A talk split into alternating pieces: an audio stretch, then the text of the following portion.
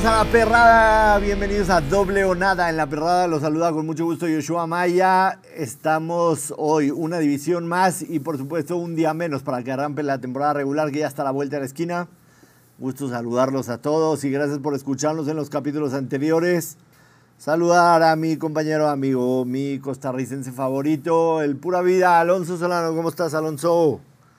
¿Qué pasa, Yoshua Maya? Saludos a todos. La FC Sur en este episodio.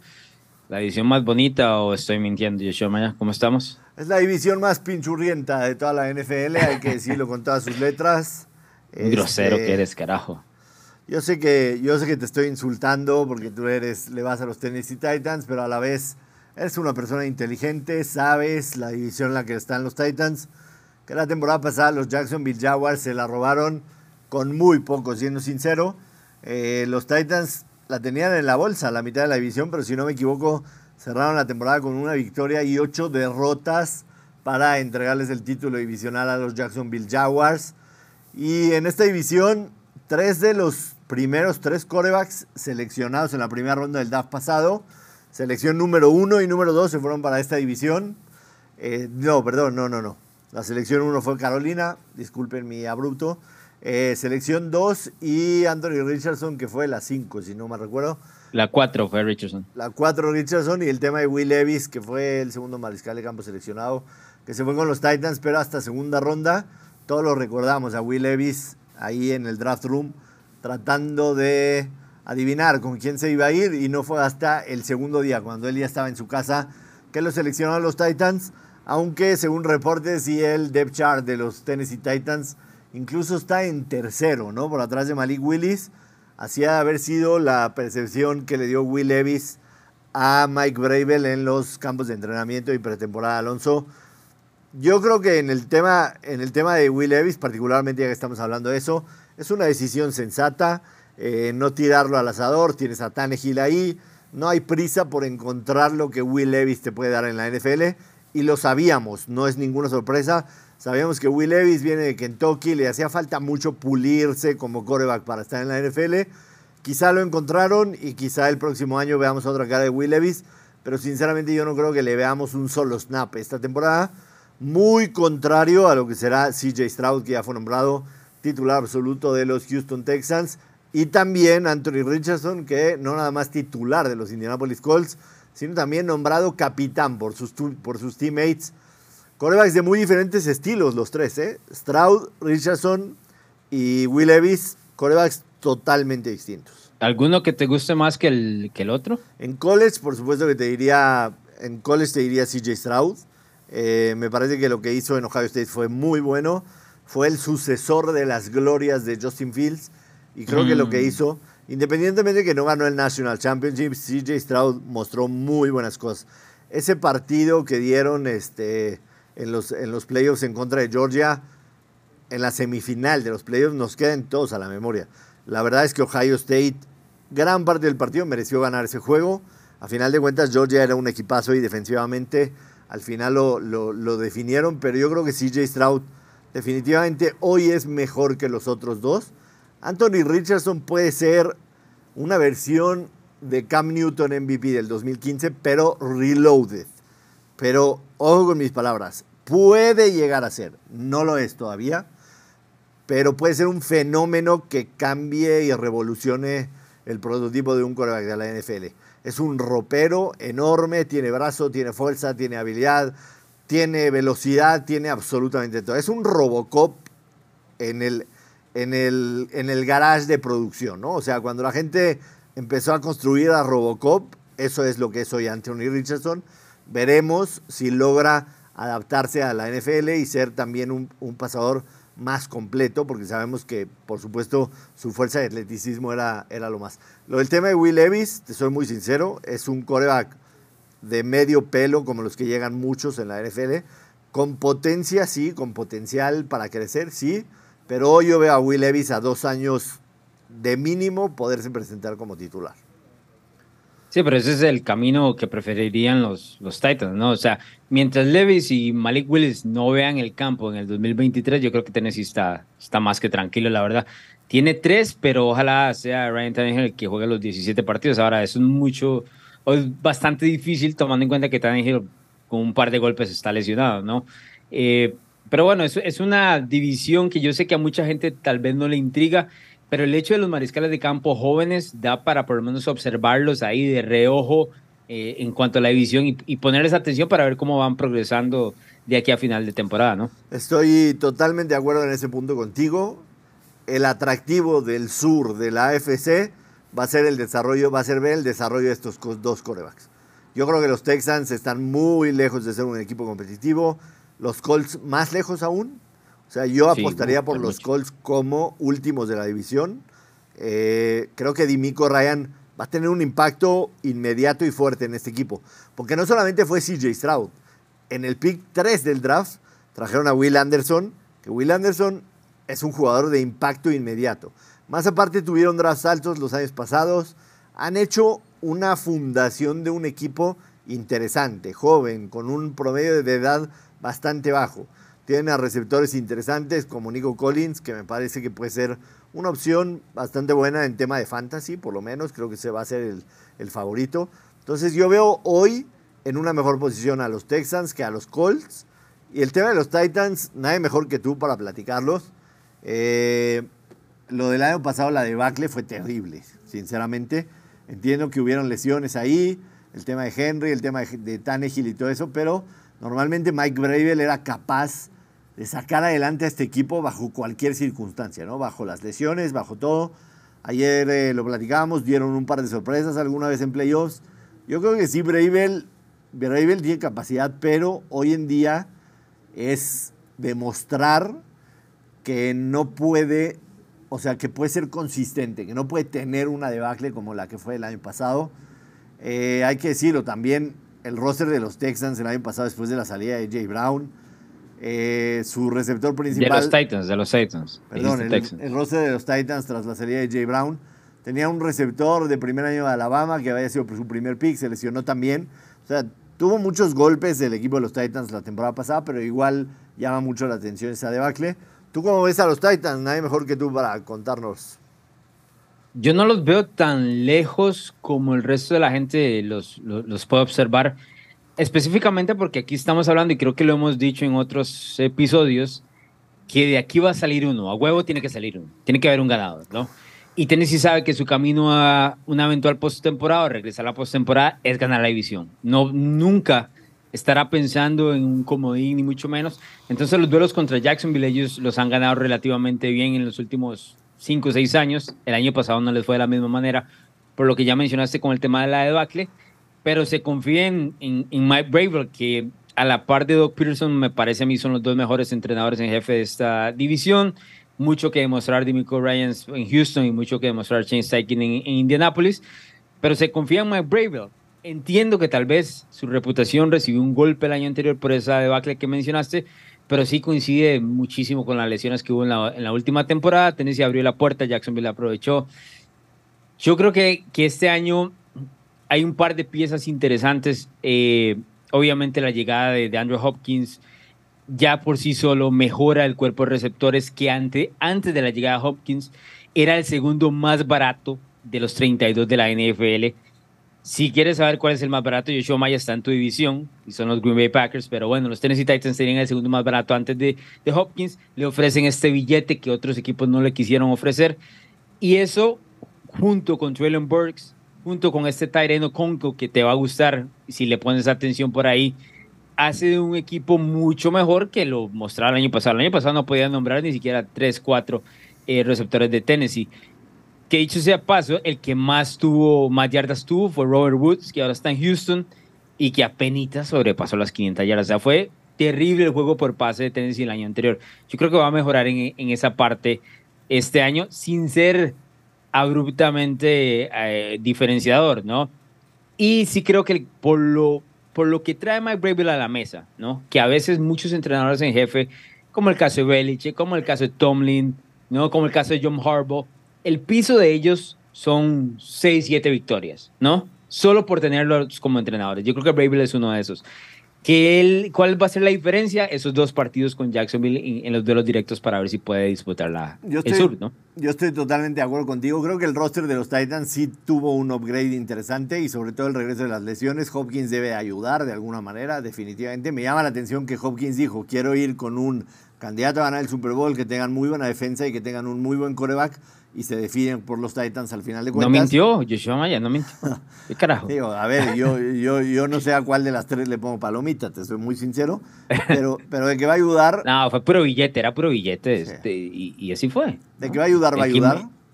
Definitivamente. Sí, claro. A mí la firma del draft que más me gustó de los Titans es Jai Spears, ¿eh? Ese corresponde... Brother, no, me lo, no lo grites muy fuerte que me lo van a robar en Fantasy, créame, que mucha gente mucha gente que escucha doble nada juega fantasy conmigo también. Y está ahí, o sea, va a ser un doble punch con Derrick Henry bastante interesante, la verdad. Ese chamaco vuela. Ese eh. chamaco vuela. Y te voy a ser muy sincero. Te, pregunto si le queda mucho en el tanque a, Derrick Henry, pero en caso de que tu respuesta sea negativa, ya Spears puede con el trabajo, pero tranquilamente. Sí, sí, sí, sí. Ahora Tennessee tiene lo que en teoría es un 1A, 1B, ¿no? En esa posición de, de running back. Yo sí creo que a Eric Henry le queda un año y unos mesecitos más de tanque. Ojalá los puedan combinar porque eso los haría muy complicados de detener. La verdad, usualmente eh, la ofensiva de Tennessee en los últimos años ha sido 90% de Eric Henry, ¿no? Si aquí lo pudiesen combinar con los dos, porque son running backs completamente distintos, ¿verdad? Y, y al ser tan distintos, eh, tienes un doble golpe que puedes aprovechar de una manera muy, muy interesante, la verdad. Sí, Derek Henry es ir por el centro, tumbar a todos, este, Steve Arm y Tajay Spears es salirse por los lados y alcánzalo si puedes, güey. Si encuentra un sitio, alcánzalo y no si puedes, ¿eh? No puedes. No, y tiene buenas manos, es un running back completísimo. Creo que alguien la, la, temporada pasada, por ahí de, del mes de noviembre, de diciembre, o sea, antes de que termine la temporada pasada, te dijo que venían 15 running backs a la NFL que, que había que ponerle atención. Y uno de ellos está ya Spears. Así que ojo con este chamaco. Y no hemos hablado una sola palabra de los Jacksonville Jaguars, que son los favoritos para ganar esta división. A ver, Jacksonville creo que es el tercer año de Trevor Lawrence, que se vio mucho mejor al finalizar la temporada pasada. Y que tienen a Calvin Ridley, que el año pasado no, no pudo jugar porque porque en Play Do It jugaba Calvin Ridley y apostaba a la NFL. este, no, sí, en Play Do It estaba Calvin Ridley y la mitad del cuerpo de receptores de los Lions, ¿no? Exacto, sí, todos jugaban aquí. Eh, les cacharon que apostaban, lo suspendieron un año a Calvin Ridley. Será interesante que algún día tomemos ese tema. Yo tengo una opinión particular, pero no es el momento.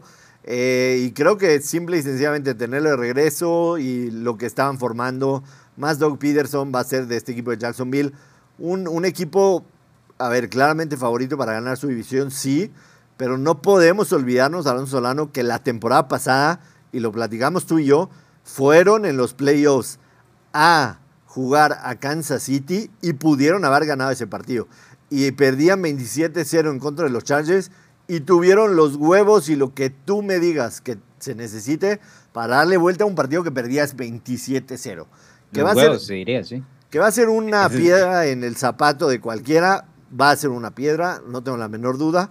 No los pongo yo como candidatos al Super Bowl, pero va a ser una piedra en el zapato. O sea, es un hueso duro de roer, tiene un buen equipo. Trevor Lawrence va en ascenso, se siente más acoplado, así que será interesante ver estos Jaguars, ¿no? La verdad, yo no me, o sea, no me extrañaría si a final de año estamos hablando de Jacksonville caliente, entrando allá diciembre y enero, como lo hicimos con Cincinnati hace un par de años atrás. Sé que hay una diferencia tal vez en la calidad de los receptores, porque T. Higgins y este, Jamar Chase, ¿no? Son receptores uno y tal vez no los podemos comparar con Calvin Ridley o Say Jones, pero en general, a nivel combinado, ¿no? Christian Kirk, eh, Evan Ingram, el tema de, Travis Etienne también y la, línea ofensiva que tiene Jacksonville ahí, eh, dirigidos por tercer año de, de Trevor Lawrence, yo creo que se pueden convertir en un dolor de cabeza si todo le sale como, como estamos esperando y si evitan las lesiones, ¿no? Solo el hecho de tener a Calvin Ridley, que el año anterior, Joshua Maya, obviamente ni, ni hablamos del cambio porque no había mucho que comentar tomando en cuenta de que no entraba en función Calvin Ridley para esa temporada. Entonces dijimos, no, para el otro año lo conversamos. Bueno, ya llegó ese año y el tipo sigue siendo muy joven. En las últimas veces que lo vimos en, en temporada, si recordarás, él también se despidió de la temporada de Atlanta en un momento porque tenía algunos problemas personales, ¿no?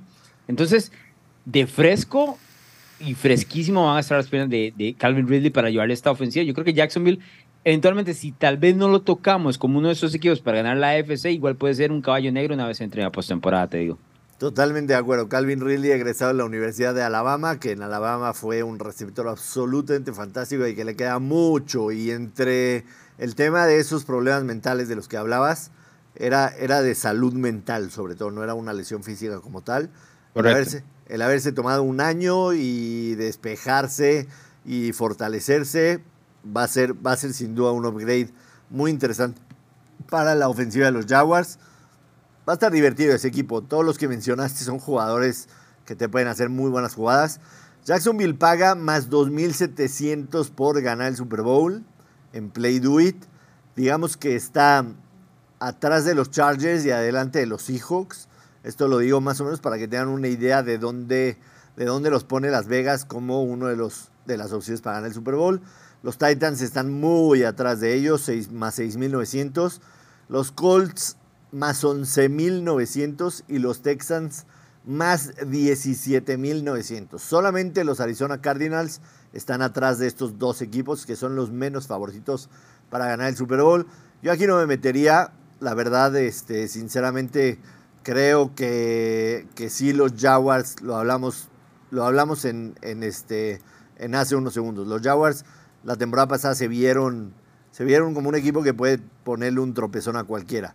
De eso a que tú me digas que van a ganar la ronda divisional o la ronda divisional, sí, más aparte, o sea, la ronda de comodines, ni siquiera, que, ni siquiera creo que tengan eh, o sea, obviamente no, no, no, pienso que van a ser sembrados número uno de la AFC. Entonces van a ganar la ronda de comodines al comodín que tú quieras, al que quieras, que la van a ganar. Y después la divisional. Y después la de campeonato, para mí, no chance. O sea, que los Jaguars te den tres partidos al hilo perfecto, no chance. Es, es, es complicado, pero hay muestras de Jacksonville del año anterior pegándole a equipos fuertes, ¿no? Ellos dos veces le pegaron a los Chargers, una vez obviamente regresaron de los 27 puntos y la otra, eh, Justin Herbert, si no me equivoco, venía saliendo de una lesión. Venía saliendo de la eh, lesión. En las costillas. cuando le pegaron las costillas. Pero igual, igual les pegaron. Ellos les pegaron también a Dallas, ¿no? Que no es poca cosa y hicieron partido a Kansas City en dos ocasiones. Em, a ver, eh, es un equipo que está en crecimiento, yo creo. Y el coach, Joshua Mayer, es un, ese, Peterson es un coach ganador, ¿no? Eh, es un coach que alineó todo, que ordenó todo lo que dejó Urban Mayer ahí, que fue un desastre, y que le ha dado una identidad al equipo que yo la verdad entiendo que por la carnicería que ya hablamos va a ser la AFC, no se vean tan sexys, pero sí me atrevería a ponerle un poco de atención a ver cómo se desarrollan en partidos directos contra equipos que van a estar posiblemente en postemporada, porque como te mencioné, el año pasado le ganaron a varios, ¿no? O sea, me estás diciendo que el más 2.700 de los Jaguars tiene valor para ti. No me no, no malinterpreten. No está diciendo que va a ganar el Super Bowl. Me está diciendo que tiene valor. Y, creo, y creo que hay un espacio para tantearlo en la temporada, ¿no? No creo que se vaya a mover de manera brutal. Entonces podemos observar en los primeros meses cómo ejecuta Jacksonville, específicamente en estos partidos que te digo, ¿no? Que son duelos ante eh, rivales que eventualmente podrían estar en el playoff, ver cómo se desarrolla, cómo se enfrentan a estos equipos y eventualmente decidir si vale la pena echarle unos pesos. O sea, no vas a gastar el salario en los Jaguars, ¿no? Eso está claro. Claro, totalmente de acuerdo.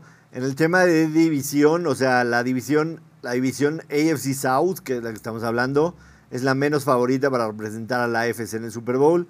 Paga más 700. ¿Qué tan lejos está el AFC North? El AFC North paga más 225 y el South más 700. O sea, hay, hay un gap importante del por qué obviamente este, no tomamos en cuenta eh, esta división como para que de ahí salga el representante del Super Bowl y también porque Las Vegas solamente ve a un long shot. Uno y es long shot, ¿no? Eh, el, resto, el resto definitivamente no está considerado para, para dar ninguna sorpresa. Si hablamos de la, de la, de la división como tal, yo digo, no es por, por tratar aquí de quedar bien contigo en lo absoluto. Este, siempre lo hago, pero esta vez no. O sea, siempre trato de quedar bien contigo, pero esta vez no. Yo sí creo que hay un paz para que los Titans peleen la división. Y, y lo hablabas, es la salud de Tannehill, que es base, y que Derrick Henry no le den los 450 toques de balón en la temporada, ¿no? Que, que lo dosifiques, dale juego a Tajay Spears, juega con toda la cerrada, Hopkins que sea una pieza clave para convertir primeros y dieces. Sí hay un path para los Titans de que puedan ganar esa división. Sin embargo, creo que la va a ganar Jacksonville Jaguars. Ahora, los nuevos para ganar la división están menos 154, los Jaguars, los Titans más 350, los Colts más 600 y los Texans más 800. Aunque creo que los Jaguars van a ganar la división, yo no pagaría ese menos 154 porque sí creo que los Titans en cuestión de cocheo pueden competir, en cuestión de ofensiva pueden competir. La defensa no será la de Jacksonville, que tampoco es wow, pero puede competir con ese con, con, esa escuela de Bravel que siempre ha sido tener una defensa sólida, rápida, un buen pass rush, eh, linebackers este, veloces que saben moverse.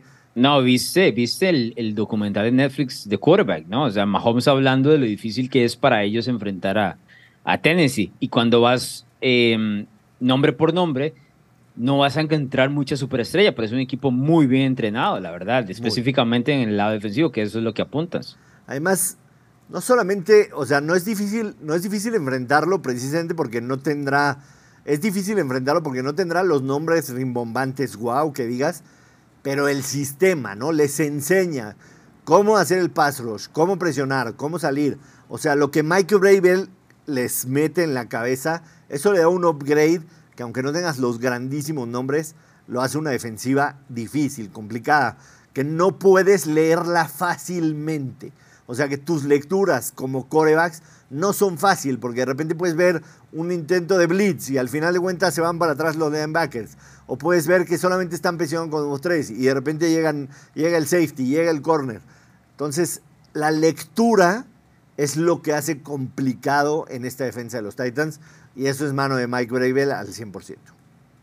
Estoy de acuerdo. Ahora, tomando en cuenta eso, el buen concheo de Bravel, y lo que hablamos al inicio, que este equipo por lo menos con algunas pinceladas tiene un poquito más de talento a nivel ofensivo que el año anterior, te acerca un poquito más a Jacksonville. El tema es que Jacksonville está en pleno crecimiento, ¿verdad? Eso hay que dejarlo claro. Ellos están tirando para arriba. No es como que Jacksonville va a tomar un, paso hacia atrás. Entonces yo sí creo que la diferencia en, la división está ahí en, en esos duelos. Ahora, yo no tomaría tampoco ese menos 154, me dijiste, el, de los Menos 154 de los Jaguars, sí. No estaría dispuesto a dar ese, ese jugo ahí, la verdad. Sí, yo tampoco pagaría por ese menos 154. Si me lo pusieras en menos 120 o mejor, definitivamente sí, iría, ¿no? Sí iría. Eh, rápido nada más, si hablamos de solamente la AFC, los Jacksonville Jaguars por ganar solamente la AFC pagan más 1300 y los Titans más 3.900. Yo no me voy a meter ahí, te soy muy sincero, para mí la AFC tiene varios equipos arriba de estos dos y arriba considerablemente. Nos vamos, si te parece, Alonso Solano, y aquí valoramos tu opinión, en el tema de victorias por equipo, no, si llegan a playoffs o si no llegan a playoffs. Los Houston Texans, que no llegan a playoffs, menos 715, que sí llegan, más 480. ¿Ves algún panorama que todo le salga maravillosamente a Dimico Ryan si agarren un boleto de comodino van en la división? O sea, en el mundo ideal, en el mundo de las maravillas, todo le sale bien a Dimico Ryan, la defensa se parece a la de San Francisco, CJ Stroud muestra mucho mejores cosas. ¿Ves ese panorama viable, un 1% de probabilidad o definitivamente no? Daría el 1% porque la NFL siempre nos sorprende, pero ya empezamos mal con el, panorama ideal. Los Texans entrando a la primera semana tienen problemas en cuatro de los cinco jugadores de la línea ofensiva, los posibles titulares. Ya íbamos mal, con un mariscal de campo novato, sin protección, olvídate. Yo creo que Houston va a ser un equipo que va a competir muchísimo este año, que va a ganar varios partidos, tal vez sorprendiendo en algunos momentos, pero no le alcanza para poner una temporada completa que los arroje en, playoff, la verdad. Estoy de acuerdo. Eh, los Colts menos 477 para no entrar a los playoffs, más 350. Yo no jugaría obviamente ninguna de los dos, más 350 para sí entrar. Los Jaguars menos 197 para entrar a los playoffs. Lo hemos hablado tú y yo. Esta es una división de un equipo de playoffs. Entonces, si crees que los Jaguars llegarán a los playoffs, juega el menos 157 Eso te que gana la división y no el menos 197 que sí gana los playoffs. Y finalmente, tus Titans, que no llegan a playoffs, menos 250, que sí llegan a playoffs, más 200. ¿Le quieres salpicar a un poquito de tu banca ahí a los Titans que sí llegan a playoffs? O sea, es mejor, yo sí, es mejor creo que hay un escenario. Si lo ves. Sí creo que hay un escenario posible, pero no, no, lo jugaría. Pero sí creo que hay un escenario posible. Es decir, la mayoría de gente está ya, eh, tiene establecido que Jacksonville es el que sale de la FC Sur porque es lo más normal, ¿no? La ganaron el año pasado, cerraron bien, Tennessee se cayó y demás. Pero yo creo que ese, ese puesto número uno va a estar más cerrado de lo esperado. Igual, preciso que Jacksonville va a terminar número uno, así que no me jugaría esos más 200. Ocuparía un poquito más en ese, en ese regreso. Hay una, hay una apuesta también en Play Do It que podemos ver, este, en el que ahí yo creo que le veo valor, te soy muy sincero, y es que los Indianapolis Colts terminan cuartos de la división. Paga más 205. Me gusta, mucho. A ver, CJ, CJ Stroud está más ready para la NFL que Anthony Richardson. Por mucho, por mucho. Este, La defensa, independientemente que ya regresa a Leonard, Shaquille Leonard para los Colts, que las últimas dos temporadas ha tenido muchísimos problemas defensivamente. La defensa de los Colts no espanta absolutamente a nadie. Eh, Jimmy Irsay siempre tiene que entrar en la ecuación cualquier pendejada. Jonathan Taylor difícilmente va a jugar ahí. Bueno, ahí está ya la primera pendejada, ¿no? La, línea, la línea ofensiva en la temporada pasada fue de lo peor de la NFL. Sí. Yo creo que el hecho de que solamente, número uno, en el tema del coach, confío más hoy en, en Dimico Ryans que en Schultz, ¿no? Eh, ¿En serio? ¿Que, que Steichen? Yo no estoy tan seguro ahí. A mí, a mí me gusta lo de Shane Steichen, la verdad me, atrae mucho. ¿Te gusta lo de em, Filadelfia? Sí, o, bueno, pero si comparamos un poco, por ejemplo, si comparamos un poco el físico de Jalen Hurts con el de Anthony Richardson, algo, algo va a encontrar a Steichen en cuanto a, nivel ofensivo.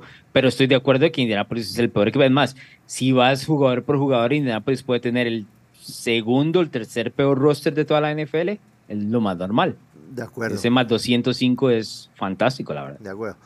tiene un par de receptores un poco atractivones. Alec Pierce de segundo año de Cincinnati. Y está Michael Pittman ahí. Pero la verdad, yo con Indianapolis, sin Jonathan Taylor y Anthony Richardson, le va a costar mucho trabajo pasar en esta liga. Me cuesta mucho trabajo. O sea, Anthony Richardson puede ser el Justin Fields de la temporada pasada. Y el equipo de Justin Fields, no voy a mencionar su nombre, ganó tres, ganó tres partidos nada más, ¿no? Sí, yo lo veo mucho a él, en su estilo, en los, el, por, lo menos en este primer año, y como está forzado también o formado en Indianapolis, como el primer y segundo año de Josh Allen en Buffalo. Recordarás, Allen corría más de lo que pasaba el balón, eh, completó menos del 60% de sus pases en los dos primeros años. Muchos decíamos, no va nunca elevar su nivel, no es un jugador que pueda afinar su puntería. Luego cambió por completo pero donde más se inclinó su estilo de juego fue, ok, no están los pases, salgo corriendo, ¿no? Y creo que Richardson va a hacer eso, porque tiene un muy buen pase largo, eso hay que dejarlo claro, ¿no? No es que no pueda pasar el balón, lo que más le cuesta son los pases cortos y, medianos, o sea, ahí donde va a estar eh, prácticamente el problema, porque esos son los pases que regularmente mueven las cadenas. Sí, nada más que los, pases, tiene, ¿no? los pases largos aquí no son como el college, ¿no? En el college no. tienes receptores que sí güey, le llevan cinco o seis pasos al defensivo y en la NFL es muy difícil ver que un defensivo se desmarque por cinco o seis yardas. Total de victorias y creo que aquí podemos encontrar mucho valor en esta división. Los Houston Texans, el over-under está en 6 y medio. El under paga menos 130 y el over más 110. Para mí ese under es una apuesta maravillosa. No veo manera que los Texans... No veo manera que los Texans ganen 7 partidos ni en, ni en loco, ni loco. Yo, yo lo calculé, la verdad, si me salieron 6 victorias. Entonces te voy a dar la razón, pero hay un tropiezo, hay un domingo y cambia ese, ese over-under. Para mí el under de ahí, pero el under que más me gusta es el de Indianapolis. Está también en seis y medio y el under paga menos 100. Carajo, a seis y medio. Seis y medio. Güey, aquí está. ¿eh? ¿Quién puso esa línea? Jim Mercy, ¿qué carajo? seis y medio. en menos 102, ¿ese es el precio? Esta debe ser una de las mejores apuestas eh, futuras previa a la temporada. El under de seis y medio de los Cons de Indianapolis tiene que ser de las mejores apuestas previas a la temporada. No veo cómo ganen cuatro partidos. es un equipo de tres victorias, acaso.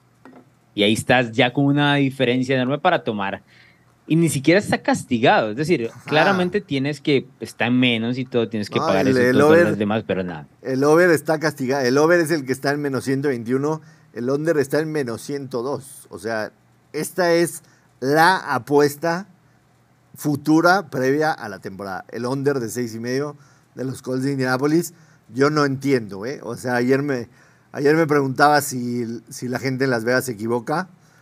Pues si esto no es un error, no mames. No mames. Sí, pero porque a veces, eh, bueno, ahora que son 17 partidos por equipo y todo lo demás, suben mucho esos, esos totales, pero seis y medio es, es excesivo, la verdad. Ahora, hay que tomar en cuenta que este equipo, bueno, se va a enfrentar a su AFC Sur, que es, ya vimos, no tiene tantísimo talento, tiene por ahí a Los Ángeles Rams, que también son un equipo pobre en cuanto a calidad, aunque los Rams por lo menos tienen a Cooper Cup, bueno, está lesionado, pero lo tienen a Stafford y a Aaron Donald, que siguen siendo los tres, quieras o no, algún tipo de estrella, ¿no? Pero después de ahí, o sea, tienen que enfrentar a la AFC Norte, que me dijiste en uno de estos episodios que es la mejor división de toda la NFL. Indianapolis, que enfrentar Indianapolis, Indianapolis y Houston pierden los cuatro contra el norte de la AFC. Estoy de acuerdo, completamente, completamente. ¿No? Y luego tendría que ver cómo reparte algún tipo de victorias en su propia división y ver cómo se roba algo de la NFC Sur. Ahora, tomando en cuenta que la NFC Sur tal vez no tenga grandísimos equipos, la mayoría de esos equipos igual sigue siendo mejores en cuanto a roster que lo que presentan los Colts. Por mucho, ¿eh? Más allá de que existan dudas de, lo que presenta el sur de la Nacional. Yo le quitaría la mayoría, ¿eh? Para mí los cuatro de la Todos, ahí está. Para mí los cuatro de la ¿Cómo consigues, ¿Cómo consigues seis victorias ahí? No hay manera. No hay manera. O sea, tendrían que, tendrían que ganarle los dos a Jacksonville, ¿me entiendes? O sea, literal. Y no va a pasar. No, no, no. Bueno, a ver, Indianapolis regularmente domina a los Jaguars por alguna razón. No, es algo extrañísimo. Eh, si no me equivoco, el dato es como que han ganado 9 o 10 de los últimos 11 es una cosa, pero súper extraña. Y los, y los Texans, en cuanto a talento es. y los Texans, los Texans también contra Jacksonville tienen números fantásticos en las, en las últimas temporadas. Es, es algo extraño, la verdad. Te digo. y es que nadie le pone mucha atención al, sur del americano. Ah. Con justa razón, la verdad, no los, no los culpo. Yo, yo odio a Jacksonville porque van dos años seguidos que me tira a mi Survivor. El de hace dos años fue la mamá más grande de la historia. Jacksonville en contra de Buffalo. El de hace No, era Indy, ¿no? ¿Eh? Era Indy, no era Indy. El del año pasado fue, fue Houston en contra de Jacksonville. Jacksonville perdió. En Jacksonville. Pero el de hace dos años fue Jacksonville en contra de Buffalo. Buffalo era favorito 15 y medio puntos. Y el partido quedó 9-6 favor Jacksonville. O sea, el spread era más grande. Ya recuerdo, ya recuerdo, ya eh, recuerdo. Era el Josh Allen en contra de Josh Allen. Josh Allen contra Josh, Allen, claro. Y ganó Josh Allen, ¿no? Ganó Josh Allen. Josh Allen de Jacksonville. El total de victoria de los Jacksonville Jaguars está en nueve y medio. El over paga menos 145, el under paga más 118. Para que se haga el over de Jacksonville, yo creo que tendría que por lo menos ganar cinco en su división. Pero es posible. Es posible, sí. Reparte uno con Tennessee, barre a los demás, ahí hay cinco. Aunque hablábamos ya que le ha gustado trabajo ganar a Indianapolis de precisamente, ¿no? o sea, precisamente. que se me acaba de venir a la, a la mente. O sea, automático o Automáticos no es. Definitivamente no son. Y tus Titans están en siete y medio. De todas las apuestas que hablamos de los Titans, si alguna yo jugaría es este over. De hecho, en la perrada con Daniel Ocelli apostamos yo el over y él el under. Y el que pierda va a tomar café con mayonesa, como Will Levis. No, carajo. Agarraste el over, tú. Agarré el over, así que... Él es de los Texans, ¿no? Él es de los Texans, sí. ¿Por qué tienes a los chicos estos como castigados, brother? El, eh, Elías va con los Lions y este con los Texans. O sea, ¿qué tipo de niñez tuvieron? Sí, no, y, Natalia, con, Natalia con Green Bay está de la verga esto en la perrada, pero, ni modo, así salió. Y nuestro productor con los Colts, imagínate nomás, ¿no? No, bueno nos falta alguien de Jacksonville y tenemos el sur completamente representado, que no me sentiría muy orgulloso de decirlo al aire, la verdad. Sí, nos falta alguien de Jacksonville y tenemos el sur, y nos falta alguien de los Vikings y tenemos el norte. Entonces, Correcto. si ustedes mandan su currículum a la perrada y tienen esos equipos, su posibilidad de contratación es mayor. Eh, digo, yo sé que no te gusta apostar con los Titans, pero siete y medio se ve bastante realizable que los Titans puedan ganar ocho, ¿no? El año pasado se quedaron en siete y perdieron todos los, todos los partidos en la segunda mitad. Entonces, yo creo que ocho, ocho es el mínimo ahí. Definitivo. Alonso Solano, terminamos otra división más. No se pierdan el próximo episodio. Estamos a días de que comience la temporada de la NFL, así que su mejor previa, ya lo escucharon, la mejor apuesta de toda la temporada. Previo en apuestas futuras es el under de seis y medio de los Indianapolis Colts. Tanto Alonso como yo estamos en la misma línea. Suscríbanse a la perrada, ya saben, doble o nada está en la perrada. Suscríbanse al canal de YouTube, al Spotify. Y aquí vamos a estar toda la temporada haciendo el contenido que veíamos en el otro lado. Gracias, Alonso. Gracias. Adiós.